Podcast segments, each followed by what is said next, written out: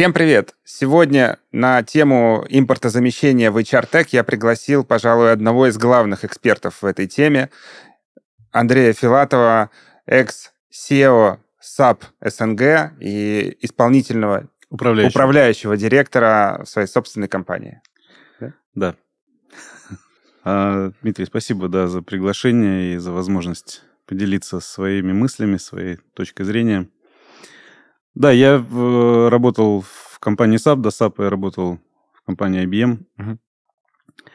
А, ну, когда у нас э, начались вот эти масштабные изменения, SAP объявила сворачивание бизнеса, а, мы решили, что э, это для нас бизнес-возможность, опять же, возможность сохранить работу для достаточно большого количества сотрудников, и мы собрали ключевых разработчиков, порядка 70 человек у нас э, в компании. Мы и стали, скажем так, предлагать клиентам э, свою помощь в поддержке и в дальнейшем развитии и модификации систем SAP с точки зрения государственной отчетности. Скажи, как все-таки правильно, SAP или SAP? А, ну, в принципе, и так, и так. И так, и так, потому Вообще, что... В, раз... в, в Германии говорят SAP. SAP? Да. Интересно. В Индии, я вот только вернулся из Индии, там говорит SAP. В Израиле говорят SAP. В России тоже SAP. Поэтому, да, я... Э, часто спрашивали этот вопрос.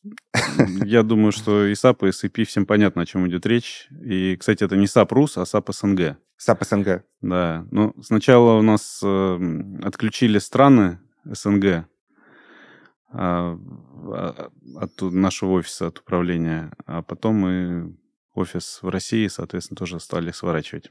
Угу. Андрей, я очень много общаюсь с HR-директорами, с IT-директорами крупнейших компаний, и 9 из 10, пожалуй, называют своей главной а, задачей текущей — это импортозамещение. Импортозамещение а, HR-инфраструктуры, HR-IT-ландшафта. Расскажи, что сейчас бизнес, что сейчас вендор, вендоры могут предложить бизнесу а, в этом плане? Ну, в целом, это общий тренд и касается не только HR-решений, поскольку у нас передача посвящена HR-решениям. Угу. Давай поговорим о них. А, в России, я хочу сказать, довольно много прогрессивных передовых HR-директоров и компаний, которые применяют самые современные подходы с точки зрения управления персоналом и применяли самые современные инструменты. И, а, я думаю, что сказать, что здесь в России было какое-то отставание, нельзя. Хотя, конечно, ну, всегда есть лидеры, которые более активны и более прогрессивны в своих подходах. Есть э, консерваторы, которые присматриваются, есть аутсайдеры, которые об этом вообще не задумываются. Ну, как и везде, в общем-то, это ничего нового я не говорю. Но когда ведущие вендоры международные стали сворачивать свое присутствие и уходить, и встал вопрос о замене, в первую очередь это коснулось тех, кто использовал облачные решения, и, к сожалению, именно облачные решения пострадали быстрее всего, потому что это подписка, подписку просто остановили, и угу. компании перестали пользоваться сервисами. И это подтолкнуло их быстрее переходить на какие-то отечественные альтернативные решения. Ну и здесь, конечно, все испытали целую гамму э, сложностей, потому что ну, нет таких решений, на которые можно переходить один в один.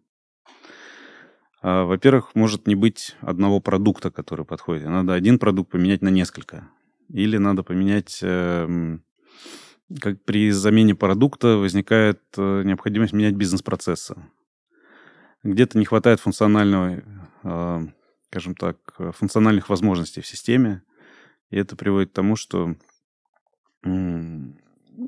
такой переход, а, сложный, б, вызывает разочарование. Мы общались с некоторыми клиентами, которые с аповских решений перешли на российские. Ну, они все не очень счастливы. То есть сказать, что кто-то сказал, о, круто, мы вот нашли классно mm-hmm. российское решение, дешевле, круче, все классно, вообще довольны, все прекрасно. Вот, к сожалению, таких э, фидбэков, вот, ну, мне, может, не повезло, может, у кого-то наверняка есть такой опыт, но я пока с ним не столкнулся. Основная проблема, как я уже сказал, недостаток функциональных возможностей, отсутствие методологов. То есть даже если есть разработчики, которые ну, или скопировали, или, ну, скажем так, по тех заданию построили решение, еще, еще, еще нужны методологи, которые расскажут, как его применять. Угу. Да, к тем задачам, которые стоят у предприятия. Вот. Нехватка метод Смотри, э, тот факт, что зарубежные вендоры просто взяли рубильник и отключили облачные э, доступы клиентам, насколько он сильно повлиял на отношение бизнеса к облачным решениям? Не стали ли они меньше доверять? Потому что и так вроде лет 10 прошло, чтобы убедить бизнес наконец-то отказаться от он-премис и переходить в облака. Как это повлияло? Ну, конечно, это колоссальным образом повлияло. То есть такая пилюля от облака, которую получил весь рынок и все клиенты. И это даже влияет на то, что даже российские облачные решения и российские облака воспринимаются тоже негативно, mm-hmm. потому что заказчики почувствовали большую уязвимость. И когда у тебя нет вот этого контроля, тебе его хочется обратно себе получить, особенно если ты получил вот такой урок, да, то есть у тебя было, была система, и вдруг внезапно ее не стало.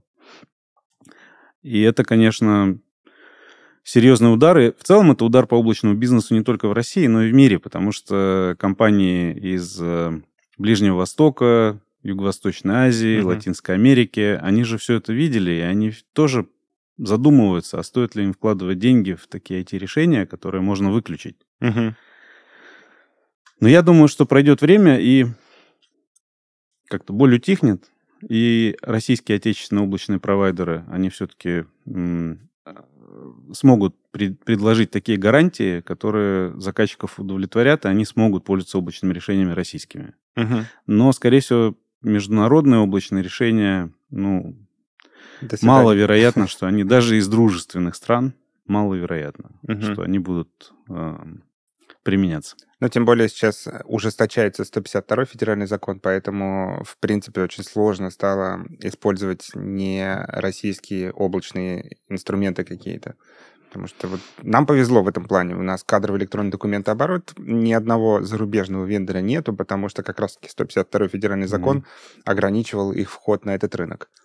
Ну, в принципе, есть здесь и проблема.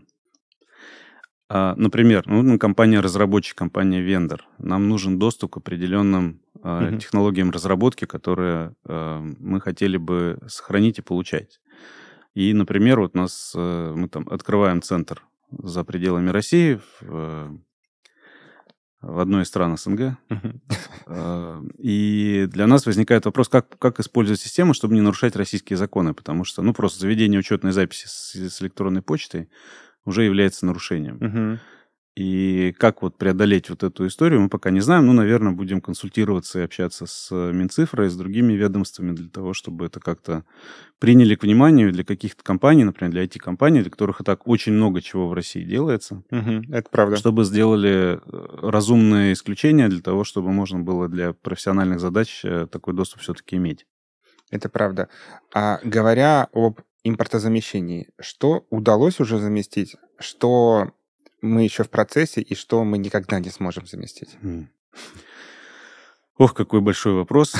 Сейчас подумаю, как с него начать. Ну, во-первых, с точки зрения нас, мы импортозаместили задачу локализации. То есть мы выпускаем собственные программные продукты, которые uh-huh. мы получили сертификаты свидетельства Роспатента, которые заменяют этот функционал в SAP. И которые, ну, грубо говоря, перехватывают управление, используют SAP как источник данных для того, чтобы сформировать необходимую отчетность кадровую э, и, и, финансовую, логистическую, ну, всякая, которая необходима для деятельности предприятия. А когда мы говорим про импортозамещение, импортозаместить надо все. И уже сейчас можно сказать, что почти все уже импортозаместили. То есть uh-huh. вот можно так сказать, есть серверы есть. Есть системы хранения российские? Есть. Есть э, базы данных российские? Есть. Есть э, решения кибербезопасности? Есть. Есть бизнес-приложения? Есть. Вот, в принципе, огромное количество и программных продуктов, и м, огромное количество технологических э, инфраструктурных решений уже российские присутствуют. Но если мы начнем там ковыряться внутри, Выясним, что вот внутри там не все еще так импортозамещено, потому что есть различные компоненты, которые до сих пор используются, которые тяжело замещать, требуют времени. А, ну, в той же кибербезопасности есть пробелы. То есть есть продукты, решения, которые пока еще не успели российские компании разработать, и появляются такие дыры, которые надо замещать, и это потребует времени. С точки зрения серверов и систем хранения, то здесь тоже таких высокопроизводительных, э, так называемых high-end систем у нас не производят. Это uh-huh. невозможно. А если мы смотрим в то, что производят, то тоже элементная база, жесткие диски, а, микросхемы, микрочипы и так далее. То есть это все, конечно, у нас в стране не производится. Ну, если производится, то ну, не, для, не для этих задач. И это серьезный такой сдерживающий фактор. Поэтому, когда мы говорим про то, что надо вот поскорее э, принудить все компании, особенно крупные, уйти с САПа, просто выбросить его и заменить на что-то, надо учитывать, что это может нести колоссальные риски для деятельности предприятий. С учетом того, что экономическая ситуация и так непростая, неплохо бы им дать немножко послабления и дать им больше времени на такой переход. За это время как раз разработчики российские смогут досовершенствовать свои продукты, они станут более зрелые, более совершенные, и тогда такой переход, он будет более безопасным, и он будет естественным. Предприятие не, не может долго работать на системе, которая не развивается. У него меняются задачи, появляются новые, ему нужна новая система, поэтому объективно этот переход все равно произойдет. А когда начинают политическими рычагами принуждать компании, вводя ответственность для, для руководства, да, как бы выстраивая прессинг на IT-подразделения э, таких предприятий, ну, это, конечно, очень сильно, на мой взгляд, э, повышает риски. Да, по поводу рисков я с тобой согласен. Я как-то работал лет, наверное, 7 назад или 10 даже в одной американской компании. Это один из лидеров а, производства продуктов питания. Как раз-таки Эвка в этом году их обогнали, став лидером. И а, у нас был проект как раз по переходу на SAP. И что-то пошло не так, и на неделю все, все остановилось. И это был колоссальный просто э, удар по бизнесу компании, mm-hmm. потому что все остановилось. Не было ни отгрузок, не было ни заказов, э, магазины были без продукции, только потому что был переход на SAP, и что-то пошло не так, и не работала система. Поэтому я боюсь представить, какие колоссальные риски могут крыться здесь. А еще, скорее всего, там был переход со старого SAP на новый SAP. Нет, там был Нет? переход а, с другой системы а, на, другой. на SAP, да, поэтому, mm-hmm. поэтому так. А, если мы говорим вот про э, посо, помощь государства какой-то, э, то э, есть ли какие-то субсидии, есть ли какие-то программы, которые могут помочь в этом бизнесу?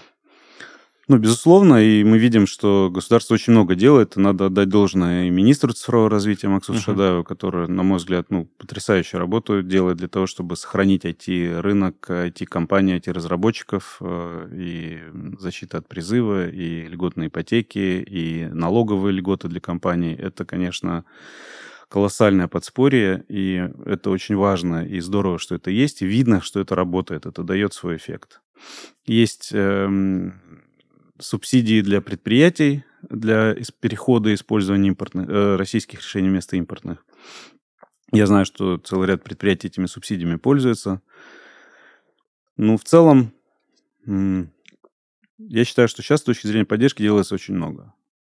А, мы не берем никаких субсидий для своей деятельности, э, но мы являемся этой компанией, мы, конечно, получаем льготы налоговые, и для нас это колоссальное подспорье, потому что я могу сказать, что вот так вот выйти на улицу и с нуля строить бизнес, а, когда тебе нужно нести расходы, тебе нужно на зарплату. Зарплату первоклассных специалистов ты не можешь снизить. Если ты снизишь, их разберут на рынке, они уйдут. Да, причем рынок теперь глобальный для них. А, а, а, да, они все, они все очень высококлассные специалисты, они всем нужны. Их, их заказчики готовы, другие партнеры готовы покупать, и конкуренты готовы покупать, и за границей готовы покупать. Поэтому, чтобы их сохранить, им надо э, платить хорошую зарплату. А дальше нужно обеспечить э, процесс производства, то есть разработки. Вот мы ведем разработку, пока я не произвел продукт, мне нечего продавать. Угу. Мне надо его произвести. Дальше я должен начать предлагать его клиентам. У клиентов есть альтернативы. Они начинают выбирать. Это тоже занимает время. То есть от э, начала разработки до первого клиента Несколько у тебя лет. нет дохода. Да, и вот здесь вот все эти льготы, они, безусловно, помогают этот период преодолеть. Угу. Они, конечно, не решают полностью все проблемы, но они помогают. И мы очень благодарны, что такие возможности у нас тоже, тоже есть, и мы тоже ими воспользовались. По поводу Максута Игоря я сейчас поддержу. Действительно, а, когда особенно все это начиналось, а, меня больше всего поразило в том, а, то, что он очень близок сам к бизнесу.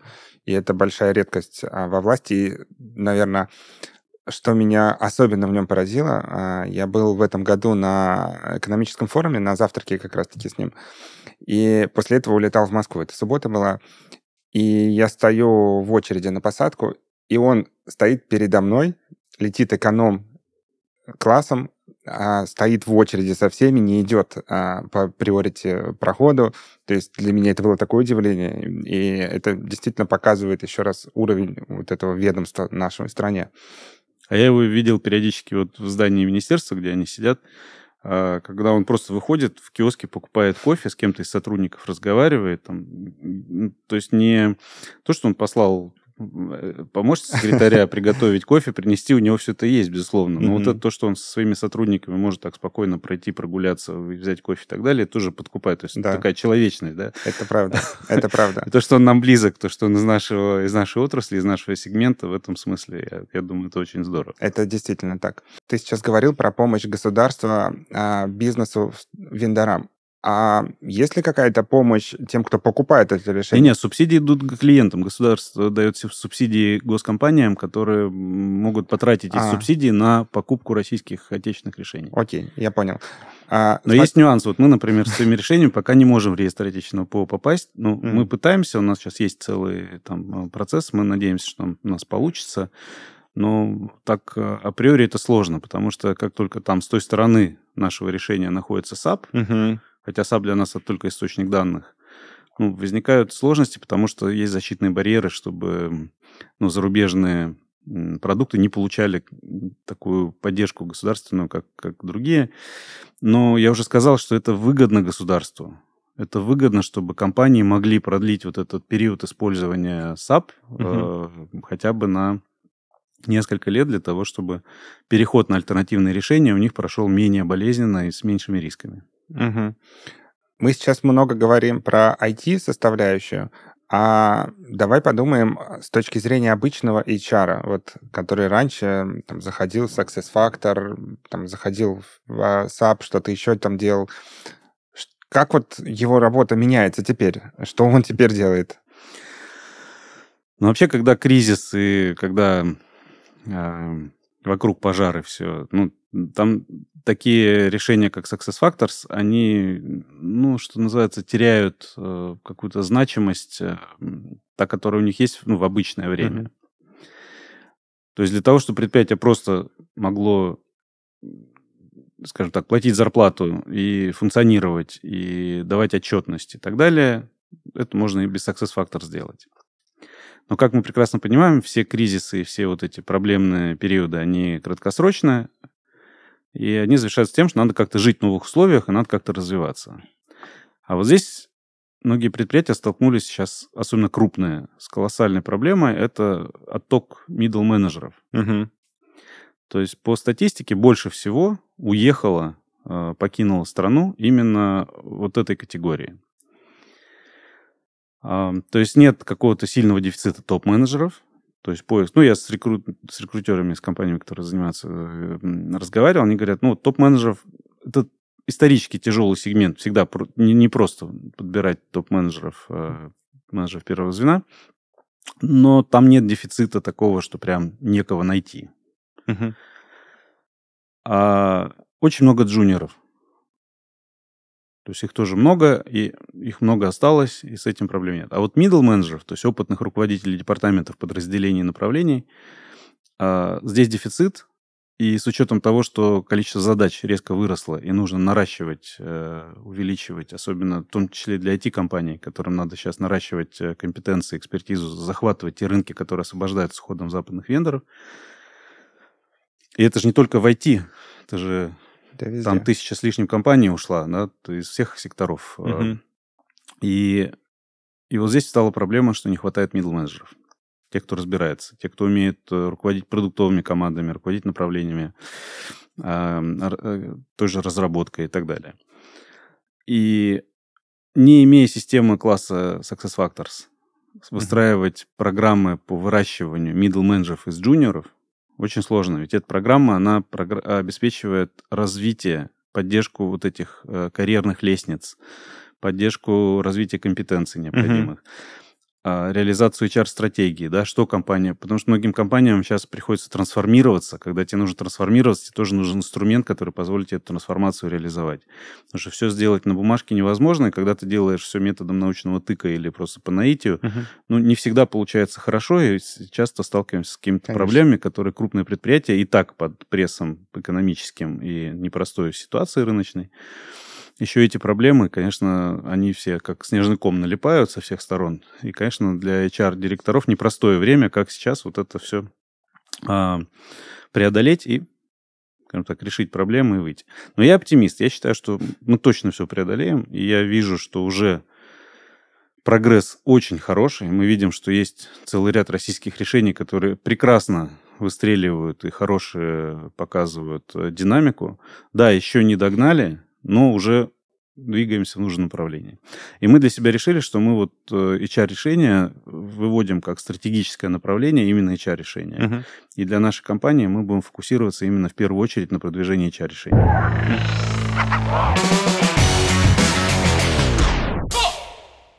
Uh-huh. Знаешь, как мне кажется, какую проблему обнажил еще текущий кризис? А, проблема в коммуникациях и в связях между HR-директором и IT-директором. А, потому что, что я вижу сейчас, HR-директор не может продать IT-директору те функциональные требования продукта, которые ему нужны. А IT-директор пытается навязывать HR-директору то, что ему по факту не нужно. Вот как ты думаешь, а если такая действительно проблема, или мне она кажется? И как ее можно решить?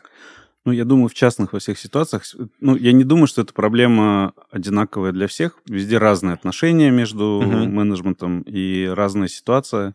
Я вполне допускаю, что такая история может быть в какой-то отдельной компании или, может, в двух компаниях, в uh-huh. трех компаниях. Ну, сказать, что это прям для всего рынка это так, наверное, нет. Я что вижу? HR-директор говорит, мне нужна система, вот у меня была система, ее нет, дайте мне систему. Угу. Ему IT-директор подгоняет э, разработчиков с их системами, то смотрит, говорит, это все не то, дай мне ту систему, которая мне нужна. IT-директор говорит, нет других систем, бери, что есть. И mm вот это, скорее всего, вот такая, э, в разных можно представить себе сценариях, как, как вот этот диалог у них происходит и как они пытаются это решить. В итоге HR-директора вынуждают, э, ну, вынуждены, вернее, устанавливать какие-то такие решения, которые хотя бы частично закрывают их задачи. Ну, самое неприятное в этой ситуации оказаться в роли интегратора, который должен это решение внедрять. И когда у тебя заведомо будет негативно настроенный клиент, который получит не то, что ему нужно, uh-huh. и который будет тебе постоянно на это указывать, и, соответственно, у тебя будут проблемы с закрытием актов, да, с с такими простыми деловыми э, процессами, да, из которых Знакомо. Ты, да, а ты заложник, ну, у тебя нет других э, вариантов, то есть тебе пока разработчик ну, другую систему не, не, не разработает или эту не разовьет, ну, у тебя нет вариантов, ты внедришь то, что у тебя есть. И я вижу, что уже сейчас многие компании сталкиваются с этой проблемой, то есть они, делая импортозамещение, даже с учетом того, что заказчики, конечно же, умом все понимают, что, конечно, в России ну, нет прям полных аналогов, иначе уже давно все работали бы на российском. Да? И в процессе перехода надо чем-то жертвовать, но вот им очень не хочется, и они поэтому все равно пытаются выжать э, максимум из э, этих интеграторов, из этих проектов. И это, на мой взгляд, большой риск и тоже челлендж, который uh-huh. надо преодолеть. А как наладить эту связь, чтобы вот этого не было? Я считаю, что связи налаживаются коммуникациями. То есть mm-hmm. надо общаться, надо собирать. Э, я считаю, что у нас была хорошая традиция, HR-директора очень хорошо общались. Есть целый ряд mm-hmm. комьюнити, да, клубов э, разных. И в онлайне, и в офлайне собирались. Мне кажется, если что-то где-то развалилось, надо пересобрать. Может быть, надо новый какой-то клуб э, собрать, именно связанный вот с этой тематикой. И делиться опытом, рассказывать, э, поднимать вопросы, приглашать в этот клуб разработчиков решений, да, чтобы их напрямую с ними разговаривать и формировать э, как мнение рынка в их сторону. Потому что с точки зрения разработчиков у них тоже, в принципе, не так все плохо. Они, ну, если нет выбора, у тебя все равно купят. Зачем что-то совершенствовать и развивать, если у тебя сбыт э, гарантирован? Ну, смотря какие разработчики. Конечно, я сейчас, конечно, не хочу обобщать, и, упаси господи, я не, не хотел никого здесь обидеть. Но я говорю о как, некой предвзятости uh-huh. мнения, что вот когда у тебя нет э, рынка, нет конкуренции, э, то у тебя система приоритетов работает по-другому. Ну, это всегда так. Не потому, что ты плохой или ты там хочешь просто всех ограбить, пользуясь mm-hmm. тем, что ты э, один, так, такая манипуляция рынком, чтобы просто тебе день, денег побольше заработать. Нет, не, речь не об этом, но рынок-то развалился. То есть был рынок, раз и нет рынка. Он, соз, он сформируется опять. Вот mm-hmm. сейчас идет как раз процесс такой бурления, он сейчас вот начинает. Но для предприятия еще есть большой риск. Они не знают, э, на какого разработчика делать ставку. Даже если появилось 10 разработчиков э, похожих решений, не факт, что они все переживут. Это просто. И какое из этих решений в итоге... Ну, если мы вспомним 90-е, когда армы бухгалтеров выпускали, мне кажется, все, а выжил один 1С, да, практически ни одна другая компания. Ну, еще немножечко. Не, посткадровик это HR, да, как бы это специфическое решение. А вот именно как э, я, аккаунтинговая я система, да, вот был арм бухгалтера, я помню, в 90-е во всех газетах реклама, и их делали тысячи компаний. Во всех, в каждом uh-huh. крупном городе было с десяток, наверное, разработчиков, которые писали программы для бухгалтерии. Но где они все? Вот сейчас похожая история, может, не такая массовая, не такая. Ну, вот мы это пережили в 90-е. Сейчас э, мы опять в это вошли, когда компании появляются как грибы, и вопрос, кто из них состоятельный, кто нет, кто переживет, кто нет, зачастую невозможно предугадать. Невозможно. То есть есть риск. Это да, это правда. Я вижу еще со стороны разработчика, я вижу, а, проблема заключается в том, что нету у компании каких-то стандартизированных а, требований, а, там вот каких-то банальных там по безопасности, почему-то еще.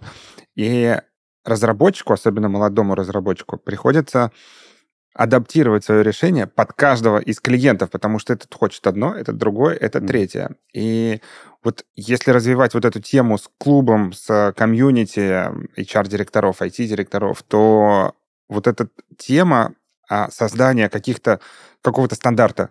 Мне кажется, вот она помогла бы развить эту Не историю. хочу тебя расстраивать, но я думаю, что не получится из клуба сделать систему стандартизации. Все-таки стандартизация это очень сенситивно. Во-первых, они в клубе бесконечно будут спорить о том, мне надо вот так, а я хочу вот так, и они не договорятся, потому что, ну, имеют право на свое мнение. Это и... правда их, э, то есть стандарты может внедрить только государственный орган, который регуляцию выпустит, и по этой регуляции все будут жить. Uh-huh. Нравится, не нравится, ну, ну, ну вот э, а у нас нет такого регулятора. Ну, Минтруда есть, да, но мне кажется, вот я пока с трудом себе представляю, что они смогут взять на себя такую роль, формировать стандарты для IT-решений, для а, кадровых продуктов. В общем, я думаю, что эта проблема вечная, она не только в России, я в других странах ее наблюдал и в Европе, и в Америке у всех предприятий, я могу сказать, нет ни одного одинакового внедренного САПа практически, потому что даже предприятия из одной отрасли максимально похожие по процессам, там все по-разному. Угу. Все по-разному.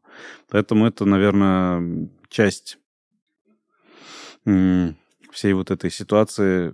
Не, не сможем это легко преодолеть. Этот челлендж, он, наверное, останется таким. Придется адаптировать продукты под каждого клиента, под его хотелки, и никуда не денешься.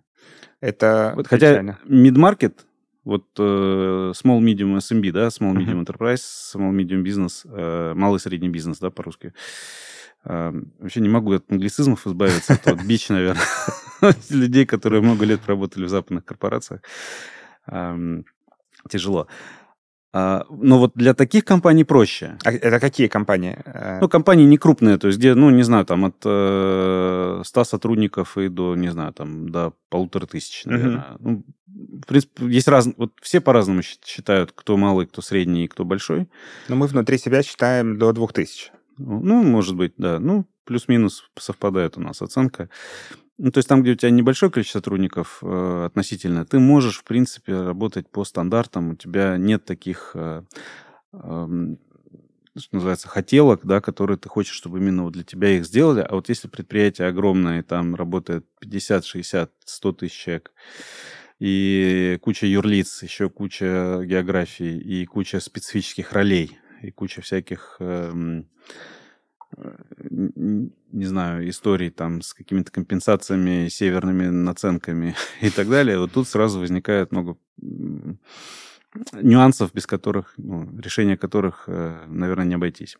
Это действительно так, но компаний, в которых работает больше двух тысяч человек, в России всего, если мы уберем а, там ГОС, вот стопроцентный ГОС, то их будет чуть больше тысячи штук всего компаний ну, в России. Я бы сказал, это очень даже не, не, не мало, во-первых. А во-вторых, эти тысяч, чуть больше тысячи компаний, это 75, э, если не 80 процентов всей экономики.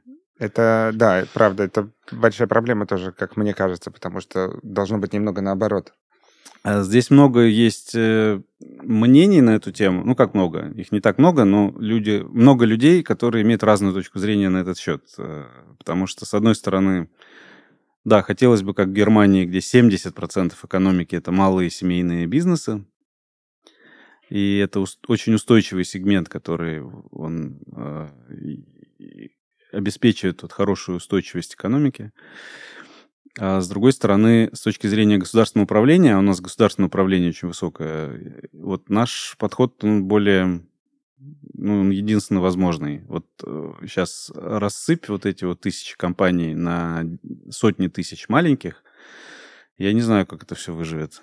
Ну, то есть это сложно, ну, вот с точки зрения такого перехода и конверсии. Хотя, с другой стороны, конечно, к сожалению, у нас в государстве никогда не ценили вот этот средний малый бизнес. Периодически играли с ним, ну, заигрывали и давали там какие-то ну, например, делали закон, что обязательно какой-то процент закупок крупные предприятия да, обязаны сделать у компании малого бизнеса. Угу. Ну, там начались сразу куча всяких интересных штук. креативных штук, да, как, как, как, как вдруг появились какие-то малые и средние компании, которые угу. так или иначе привязаны к большим. Ну и вторая проблема. Малая, малая такая небольшая компания – не может работать с крупным корпоративным заказчиком. Ну, у нее просто нет ресурсов, возможностей, опыта. Там юристы не могут контракт нормально сделать. У них нет какой-то модели по работе. У них ресурсов не хватает. Потому что если даже у тебя есть хорошее решение, которое этому крупному а, клиенту необходимо, а если у него, не знаю, подразделение во всех часовых поясах, и тебе на техническую поддержку обеспечить, а еще он сайт, все, можно забыть. Малое предприятие не осилит такие инвестиции, потому что ты сначала должен инвестиции сделать, потом проект выиграть. А как только ты эти инвестиции сделаешь, ты уже не малое предприятие.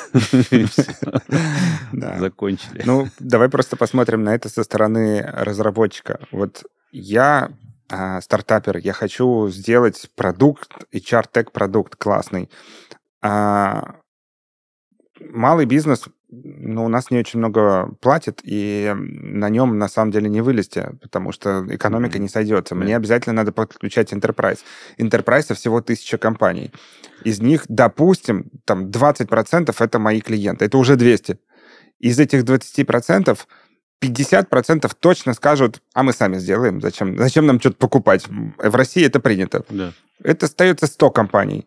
И представь себе рынок для стартапа в 100 компаний. Ну, кому интересен этот стартап? Ну, он не получит никаких инвестиций. Это огромный стопер для развития как раз-таки инновационных компаний в России. Здесь, мне кажется, очень опасно э, как-то оценку делать вот методом Excel, табличек, цифр, да, неправильный. Потому что может оказаться, что один якорный заказчик, э, у которого мечты забываются, например, или у которого зеленый красивый логотип, и он может из твоей компании сделать э, единорога теоретически. Если, ну, зависит, конечно, какие решения, но вот это такого масштаба клиент, с которым, если ты выходишь на стратегическое сотрудничество, то у тебя с прибылью, с э, ростом бизнеса совсем будет все прекрасно. А ты становишься внутренним продуктом этого зеленого или синего... Никто не говорит, что ты не можешь с другими работать компаниями, использовать этого клиента как якорного для того, чтобы обеспечить финансовую стабильность своей компании и дальше уже развиваться uh-huh. и занимать э, другие сегменты. Но там Второй вопрос, что как этого клиента получить, да, то есть можно 10 лет вокруг него танцевать, круги водить и не, не получить, да, поэтому это тоже такой гипотетический сценарий. Ну, эм. мне кажется... Но а... я просто к тому, что из этих 100 компаний, которые есть, угу. мне почему кажется, что если там э, хотя бы 20-30 э, из этой сотни станут э, вашими клиентами, у вас с бизнесом все будет хорошо. У нас И уже... с этой точки зрения э, вы как объект для инвестирования тут тоже может быть вполне привлекательный.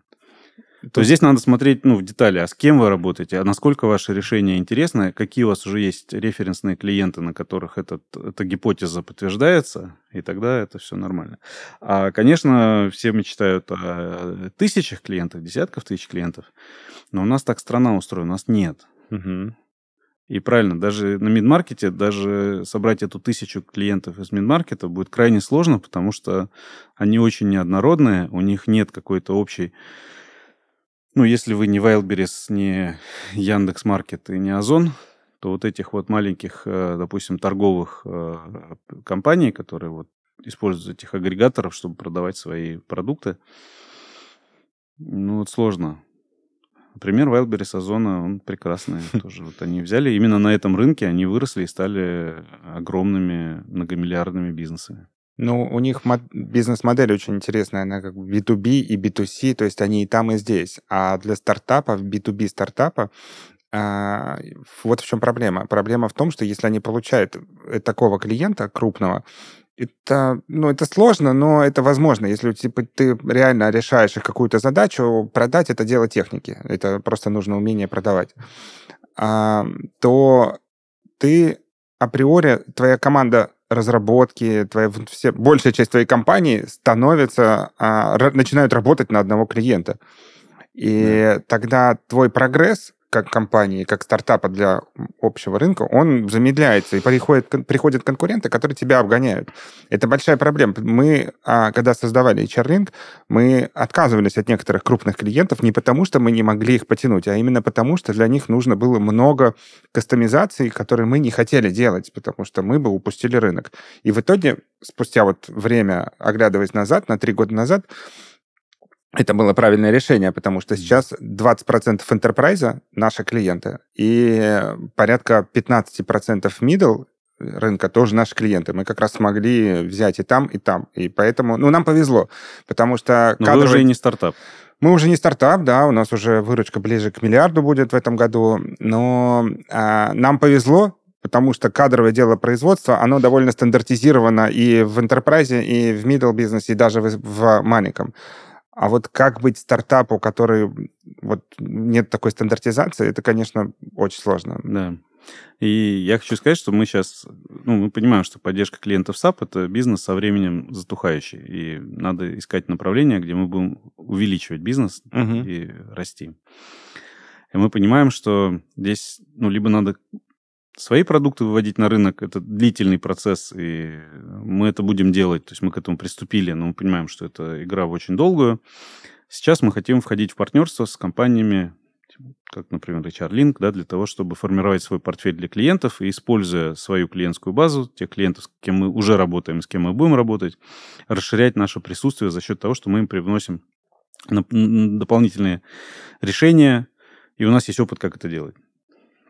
С чем мы столкнулись? Что многие вот такие российские разработчики, которые довольно интересные технологические решения разработали, у них может не быть методологов, как это решение продавать. У них нет э, ценовой политики. В чем вопрос? А у вас есть ценовая политика? Какая у вас ценовая политика? Они говорят, у нас прайс-лист есть. Ну, ну, какой прайс-лист? Ну, вот у нас есть компоненты, они имеют стоимость я говорю, классно. А вот, ну, допустим, ну, сколько решения стоит вот так вот собрать э, в среднем у вас? Ну, вот в среднем, не знаю, там, ну, 200 тысяч рублей. Ну, я сейчас специально такую нейтральную цифру взял. Я говорю, здорово. Ну, то есть вот в крошку картошку и в Роснефть будем за 200 тысяч продавать. Нет, наверное, все-таки в Роснефть надо подороже. Я говорю, а почему подороже-то? Ну, они крупнее, денег больше. И у него мысль, как денег больше взять. Угу. А он не понимает, что у него косты по работе, затраты по работе с Роснефтью будут колоссально отличаться от тех же, ну, от работы с менее крупным клиентом. Не хотел обить кружку-картошку, не дай бог. Понятно. Это не... Но с точки зрения, когда ты устраиваешь работу с крупным клиентом, у тебя априори высокие затраты. У тебя уровень, э, количество специалистов, которые вовлечены, количество услуг, которые ты предлагаешь, служба поддержки и так далее. То есть ты под клиента должен подстроиться, вот совершенно верно, вот как ты сказал, а если ты не сделаешь вот эту вот адаптацию своего бизнеса под этого клиента, ты не сможешь с ним работать. Он mm-hmm. тебя просто выбросит и заблоклистит, и больше ты с ним ничего, ничего никогда не сделаешь. Поэтому а, и ценовая политика, она должна к этому подстраиваться. Если у тебя косты выше, у тебя цена должна быть выше. Но она должна быть обоснована выше, чтобы заказчик понимал, за что он платит. И это очень тривиальная история. У нас вот эта вендорская именно экспертиза у российских разработчиков зачастую отсутствует. Когда говоришь, какая у вас партнерская модель? Ну, договор партнерский можем подписать. Я говорю, подожди, партнерский договор это ну, всего лишь юридический документ. Модель какая? То есть, что, как вы видите себе э, вот эту value цепочку, в которой партнер, сколько он может заработать, на чем он зарабатывает, почему он должен именно с вами работать и почему ему выгодно с вами работать. Что вы продайте партнеру идею, что он должен вас э, на рынке продавать. Uh-huh. Э, обучение, техническая поддержка, какие компоненты, версионность, нагрузочное тестирование, Э, тесты на совместимость и так далее. Огромное количество задач, которые многие российские стартапы просто не делают и из-за того, что ну, не могут, у них нет э, ресурсов для этого. Б, они даже не знают, что это надо делать. Они думают, я продукт разработал, я молодец, все. Дальше у меня он такой классный, все его купят. Так не работает. То есть здесь очень много вопросов, которые надо прорабатывать. И мы свою миссию тоже видим в том, что мы, имея этот опыт и зная, как это лучше всего сделать, мы им готовы делиться, и мы многим нашим как-то каунтерпартам, с кем мы сейчас ведем переговоры, мы вот как раз помогаем вот это все построить. То есть они благодаря общению с нами, они становятся более профессиональными, и угу. даже если вдруг мы с ними не договоримся, не будем работать, они все равно, им это будет на пользу. Ну да, действительно, с одной стороны, я просто проговорил а, минусы а, enterprise, но действительно вендоры, стартапы зачастую просто не умеют это делать, и это тоже большая проблема потому что они... Ну, зачастую многие стартаперы думают, что вот я сейчас сделаю классный продукт, а они сами его будут покупать, внедрять сами, как-то пользоваться, он же классный. Но это действительно неправда. Да. Это неправда. Так, давай чуть-чуть вернемся а, обратно к HR-теку. А ты сказал, что вы планируете выпускать свои продукты в области HR, да? Я так понимаю. Ну, смотри, во-первых, мы сейчас обогащаем свои вот эти вот продукты, которые у нас для локализации SAP. Да, мы туда дополняем функционал, которого угу. там никогда не было. Ну, не знаю, электронный воинский учет, например, который сейчас необходим. Угу. Электронный оборот с, с ФСС и еще какие-то... Это прям в SAP? Это прямо в свой модуль будем угу. добавлять для того, чтобы и это не будет стоить отдельных денег. То есть те клиенты, которые с нами уже работают, они это получат как обновление в рамках uh того контракта, который у них есть. uh А тем самым мы, во-первых, повышаем ценность наших продуктов и как-то отстраиваемся от конкурентов, которые это делают, но за отдельные деньги и так далее. Вот. Вторая – это партнерство с компаниями, например, с HR-Link. Для нас uh это очень интересная история, потому что мы понимаем, что нам надо заказчику, с которым мы работаем, предложить полный комплексы, как раз мы будем помогать закрывать те гэпы, которые есть после ухода SuccessFactors и других э, решений аналогичных, которые как раз я уверен, что в ближайшие несколько лет они, российские решения, они будут вполне себе как-то а, зрелы, развиты и закроют те гэпы, которые сейчас есть.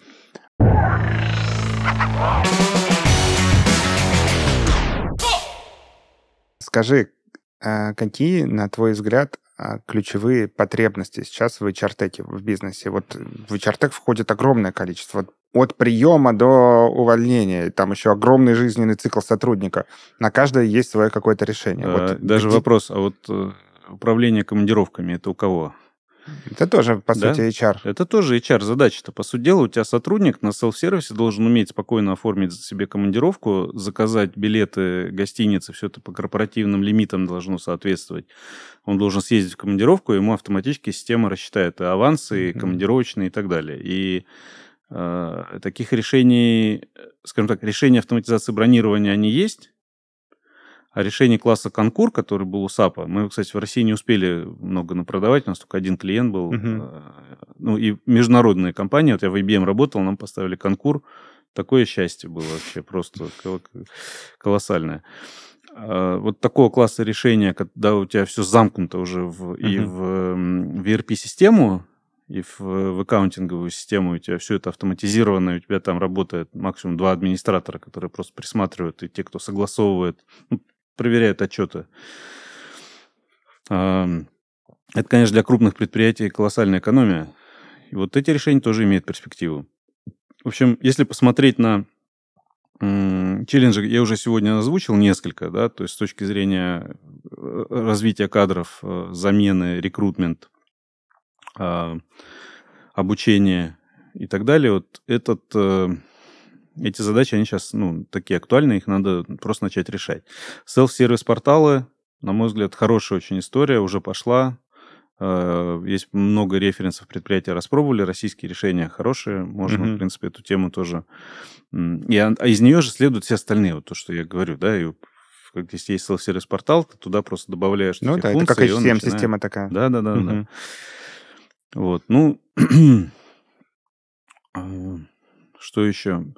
Наверное, для HR-тека методологи. Вот я еще раз, уже несколько раз упоминал, вот их мало, их нет, их надо искать, их надо готовить, надо думать, а как все-таки... Вот э, методологи — это те, кто рассказывают, а как надо. Угу.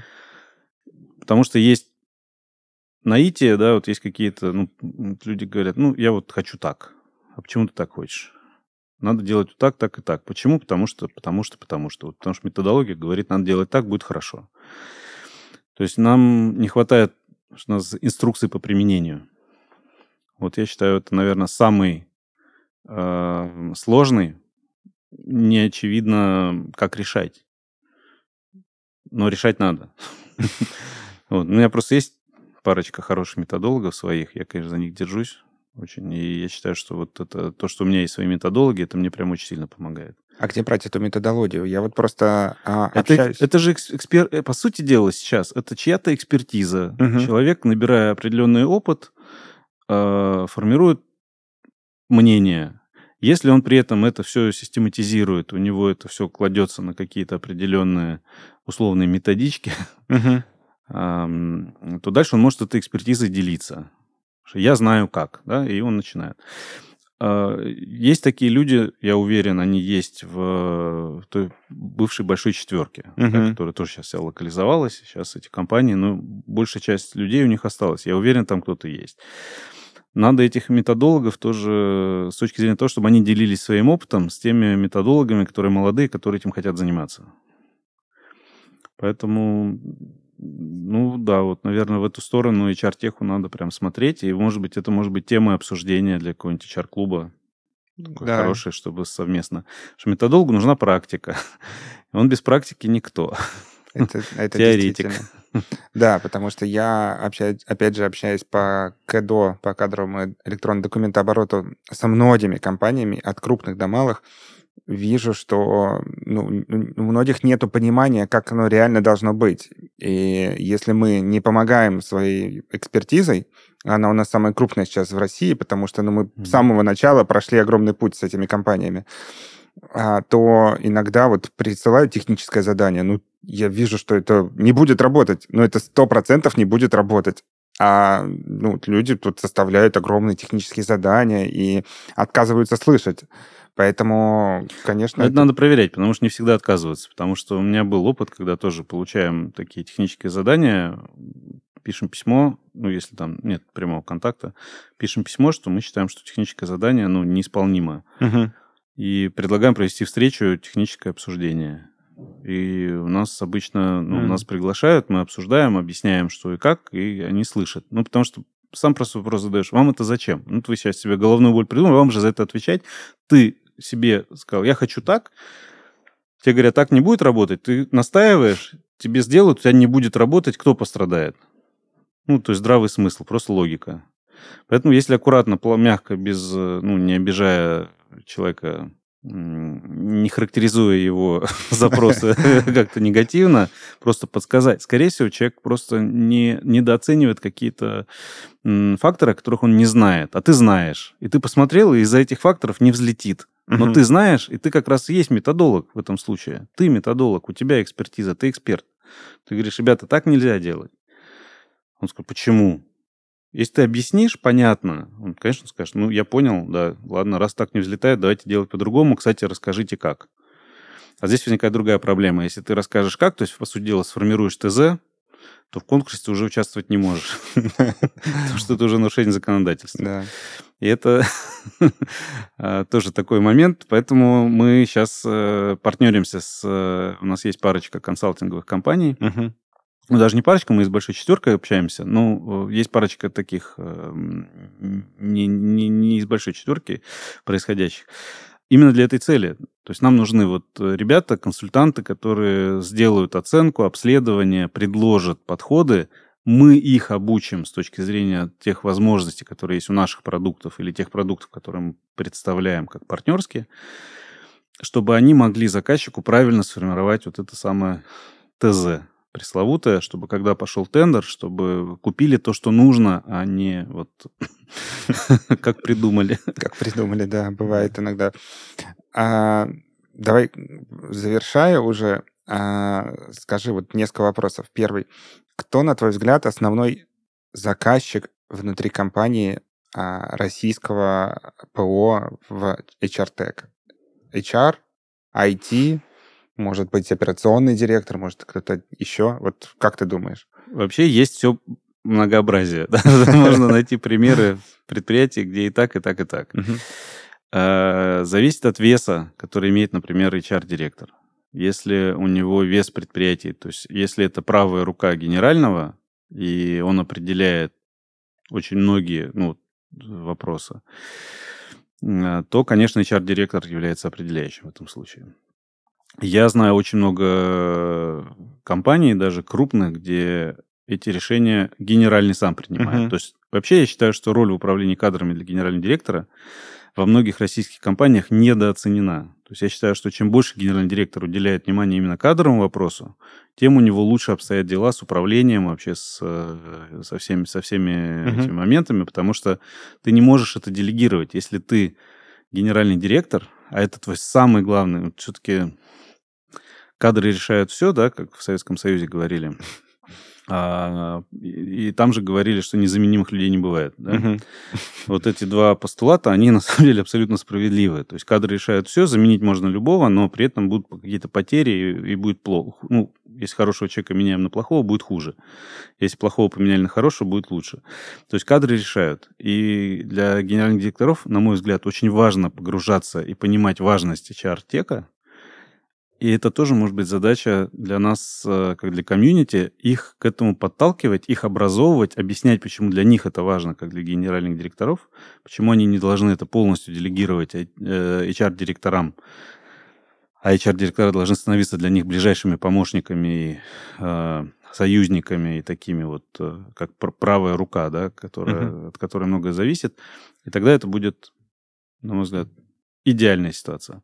Но пока ее нет, мы видим все... Э, ну, я, не, честно говоря, не видел, чтобы эти директор э, решал э, по HR-теку прям сильно. Они обслуживают, они как-то участвуют. Но пока вот, ну, мне просто, может быть, не попадалось. Угу. Ну, да, вполне, я, я допускаю, что вполне такое, конечно, есть. Спасибо большое. И такой традиционный вопрос. Кого бы ты хотел видеть здесь в качестве гостя у меня? Вот кого бы тебе было бы интересно послушать из области HR-Tech? Какой, какой вопрос-то? Во-первых, есть очень много людей, конечно, которые, наверное, интересные и могли бы... Я просто думаю, что физически будет сложно затащить сюда, например, Веру Соломатину, которая у нас в САПе была HR-директором, uh-huh. потому что она в Италии сидит э, технически. То есть она в онлайне может, uh-huh. а физически приехать, наверное, для нее это может быть челлендж. Она сейчас э, вице-президент э, по HR в InDrive глобальный. Наш клиент тоже, да. Слушай, это... Она очень... глобальная HR, возглавляет HR всего InDrive. Я думаю, что это то, что нужно. Вот, мне кажется, Вера, Вера, не обязательно приезжать, Вера была бы бомбическим собеседником, я уверен. Я бы ее прям посоветовал. И она плюс продолжает активно поддерживать целый ряд онлайн-комьюнити hr и какие-то они там вебинары делают, общение, общение, то есть она там активно очень это дело поддерживает. Вот. Все, пошел, пошел договариваться. Спасибо большое, Андрей. Очень было приятно. Я уверен, что нашим слушателям тоже было интересно и много чего полезного узнали. Спасибо тебе большое. Спасибо. Был рад. Да, спасибо.